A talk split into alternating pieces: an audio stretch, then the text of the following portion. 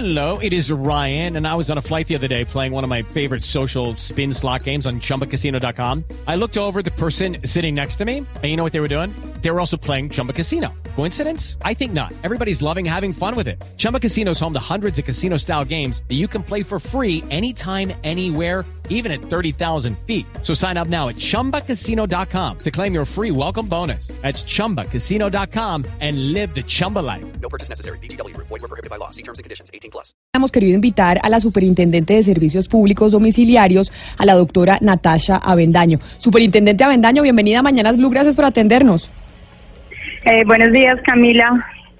Superintendente, estamos tratando de entender, a propósito de todas las noticias que se han eh, producido desde Cartagena por cuenta de Electricaribe, ¿qué pasa? Le preguntaba yo a mi compañero Oscar Montes, que está en Barranquilla, ¿qué pasa si no se aprueba en el Congreso de la República este, esta proposición de que a los estratos 4, 5 y 6 se les cobre un eh, dinero adicional por kilovatio para poder salvar y darle energía a la costa caribe? ¿Qué pasa si eso no se aprueba? Bueno, realmente lo más grave eh, es que no se apruebe el Plan Nacional de Desarrollo en su integridad y por lo tanto eh, no se apruebe el capítulo que está incluido para garantizar la prestación del servicio de energía eléctrica en la costa caribe. Eh, eso sería lo más grave y es que eh, la solución, el proceso de solución que ya lanzamos eh, la semana pasada, pues se vería interrumpido eh, porque la transacción no se puede habilitar dado que el gobierno nacional no podría asumir el pasivo pensional. Entonces, eh, por eso la importancia de que los artículos, todos en su integridad, que hacen parte de ese capítulo, se aprueben. De otro lado, desde el punto de vista financiero, Electricaribe es una compañía que demanda recursos permanentemente y que la única fuente de financiación que en este momento tiene es el Estado colombiano a través del el Fondo Empresarial de la Superintendencia de Servicios Públicos. Yo soy la única que le presta plata a Electricaribe. Y esa plata viene de, créditos que el, que el Fondo Empresarial de la Superintendencia hace con el sistema financiero y que tienen garantía de la nación. Entonces, ¿por qué es in- importantes los, los cuatro pesos por kilovatio? Porque pues es parte eh, de la conciencia nacional de que esto es un problema que no es regional, es un problema de la nación y que efectivamente necesita y demanda recursos permanentemente para su operación, mientras eh, terminamos exitosamente el proceso de búsqueda de un operador. Pero si entonces, eso no pasa, pues pero- es más dificultades económicas para el Estado y más plata que el Estado con garantías de la nación, es decir, con recursos de todos los colombianos, pues va a tener que seguir poniendo eh, a Electricaribe. superintendente, pero la gente, por ejemplo, en el Valle del Cauca, en Antioquia, en el sur del país, dicen, ¿por qué vamos a tener que pagar esos cuatro pesos adicionales por kilovatio en un tema que fue de mera corrupción? Es decir, terminamos todos los colombianos pagando un problema de corrupción en el norte del país. ¿Qué se le dice a esa gente? Básicamente, el problema es, es, es que en este momento tenemos no solamente Electricaribe, sino otras ocho empresas intervenidas. Y los recursos, como bien están en el proyecto de ley de esas o en, los artículos de esas, de esa sobretasa van al fondo empresarial no solamente para Electricaribe, sino para todas las empresas intervenidas, que le prestan eh, servicios públicos a ciudadanos en todo el país. Entonces es tratar de fortalecer el fondo para lograr que esas empresas intervenidas, por las razones que hayan sido en su momento intervenidas, pero que todas tienen algo en común y es que no prestaban correctamente los servicios públicos, eh, puedan seguir saliendo adelante y puedan hacer parte de un esquema de solución sostenible. Obviamente el caso más grave y más complejo es, es Electricaribe, eh, pero es la necesidad de fortalecer el fondo empresarial de la superintendencia para sacar adelante las empresas Do- intervenidas. Doctora Bendaño, uno de los puntos que se discute en este momento en el Congreso tiene que ver con el hecho de que eh, la, nación asume el pasivo pensional y prestacional de Electricaribe. Estamos hablando exactamente de cuánta plata, doctora Bendaño. El último cálculo actuarial de la compañía eh, ascendía a algo así como 1.2 billones de pesos. Eh, y está pues precisamente haciéndose la actualización de ese cálculo actuarial, pero pues puede estar por el orden de, de eso, de 1.2 billones de pesos. Y esto que se le y que se está, está, intentando aprobar en el Plan Nacional de Desarrollo de esos cuatro pesos adicionales por kilovatio, se supone que por cuánto tiempo lo tendrían eh, que pagar los estratos 4, 5 y 6 para lograr la recuperación de Electricaribe y que no se vaya a pagar la costa como muchos anuncian. Esa es una sobretasa temporal por, por este periodo que dura el Plan Nacional de Desarrollo, o sea, hasta el 2022.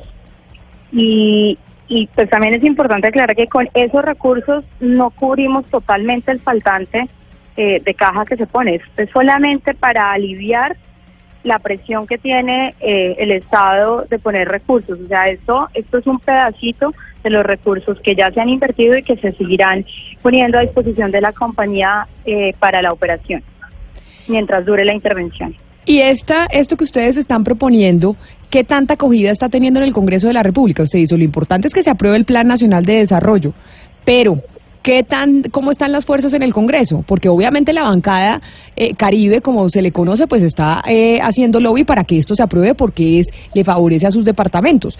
Pero los otros congresistas de las otras regiones están inclinados a votar que sí o que no. Digamos que la discusión eh, con la bancada Caribe hay algo muy importante y es que toda la bancada Caribe se ha unido eh, independientemente de sus filiaciones políticas en torno a apoyar este, este tema y a sacar adelante la solución.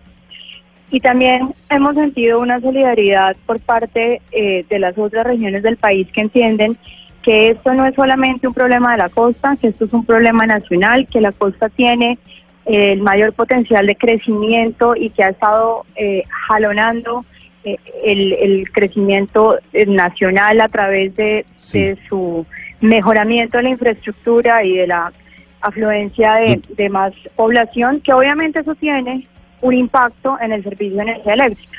Y que si seguimos en la situación en la que estamos, eh, pues tiene la posibilidad de arrastrar fiscalmente a la nación. Entonces, los congresistas eh, han manifestado su solidaridad con la costa caribe, los congresistas de otras regiones y pues desde el gobierno nacional esperamos que eso se, se mantenga en el segundo debate. Doctora Bendaño, ¿qué pasa? Ustedes están en la búsqueda de un operador, el nuevo operador que reemplace a Electricaribe. ¿Qué pasa? Y entiendo que, que EPM está interesado y también a, Argos, el, del grupo Argos. ¿Qué pasa si no encuentran el nuevo operador? ¿Qué pasa con toda esta, eh, la, nueva tarifa, la, la sobretasa y todo lo demás? Pues mientras se termina el proceso de búsqueda de uno o de, dos nuevos operadores, la empresa va a seguir intervenida y el compromiso del gobierno nacional es seguir poniendo los recursos a disposición para que opere y para que se hagan las inversiones que no se han hecho. Entonces, que por ahora seguirá intervenida y nosotros esperamos eh, que tan pronto culmine eh, el proceso en octubre con con unas subastas positivas por los dos segmentos o por la compañía completa, podamos empezar el proceso de, de, entrega y de, venta de los activos y, y por lo tanto de entrega de la operación a los nuevos operadores. Señora Superintendente, eh, sobre la misma línea, pero cambiando un poco de tercio, a esto llegamos por una decisión del Gobierno Nacional de intervenir una empresa de servicios públicos domiciliarios dentro de las competencias constitucionales y legales, naturalmente. Pero para quienes tenían en ese momento la empresa, que era Gas Natural Fenosa, empresa española, pues esa decisión fue abiertamente inconstitucional y legal, tanto así que demandaron ante la UNCITRAL, para los oyentes eso es un espacio, un, digamos un tribunal de arbitramiento internacional, eh, por una demanda multimillonaria de más de 1.600 millones de dólares, que eso pues incrementaría naturalmente no solo el pasivo pensional, sino todas las calamidades de la empresa. ¿En qué va esa demanda? ¿Cómo van los resultados de ese importantísimo proceso?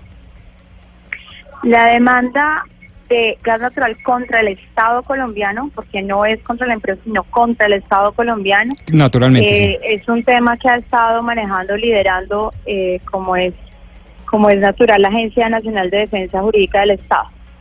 Eh, los detalles del proceso solamente los manejan ellos, pues obviamente por la por la delicadeza del tema.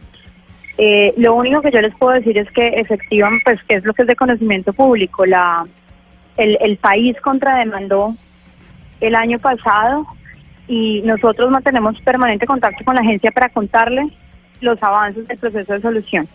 eh, pero no tengo detalles de, de cómo avanza el proceso más eh, que lo que es de conocimiento público, porque es totalmente potestad del manejo de la, de la Agencia de Defensa Jurídica del Estado. Superintendente, para cerrar entonces, podemos decir que si en el Congreso de la República no se aprueba este cobro adicional de los cuatro pesos por kilovatio para estratos 4, 5 y 6 para rescatar este eh, rescatar Electricaribe, ¿puede haber riesgo de apagón en la costa y en los departamentos que atiende Electricaribe? Yo no diría que hay riesgo de apagón por esa razón. Eh, nuevamente, el Gobierno Nacional está comprometido a que mientras dure la intervención, y la intervención durará lo que tenga que durar para garantizar que conseguimos uno o unos operadores idóneos para el servicio de la costa caribe. Eh, seguimos comprometidos. Lo que puede pasar de no aprobarse los artículos eh, del capítulo para garantizar la prestación del servicio en la costa es que ese proceso se alargue más, porque tocará interrumpir ese proceso de búsqueda mientras logramos la habilitación legal para poder eh, asumir el pasivo pensional y por, por lo tanto poder re- reanudar el proceso de búsqueda de los operadores. Entonces es un tema más de cuánto se va a demorar más en llegar la solución definitiva eh, si no pasamos eh, exitosamente el, este, este proceso, este trámite legislativo que no solamente tiene los capítulos de Electricaribe, sino pues que es el Plan Nacional de Desarrollo. Pues Superintendente de Servicios Públicos, Natasha Avendaño, gracias por habernos atendido y habernos dado la claridad sobre lo que está pasando con Electricaribe y lo que se está discutiendo en el Congreso sobre este punto en el Plan Nacional de Desarrollo. Feliz día. Muchas gracias, lo mismo para todos ustedes.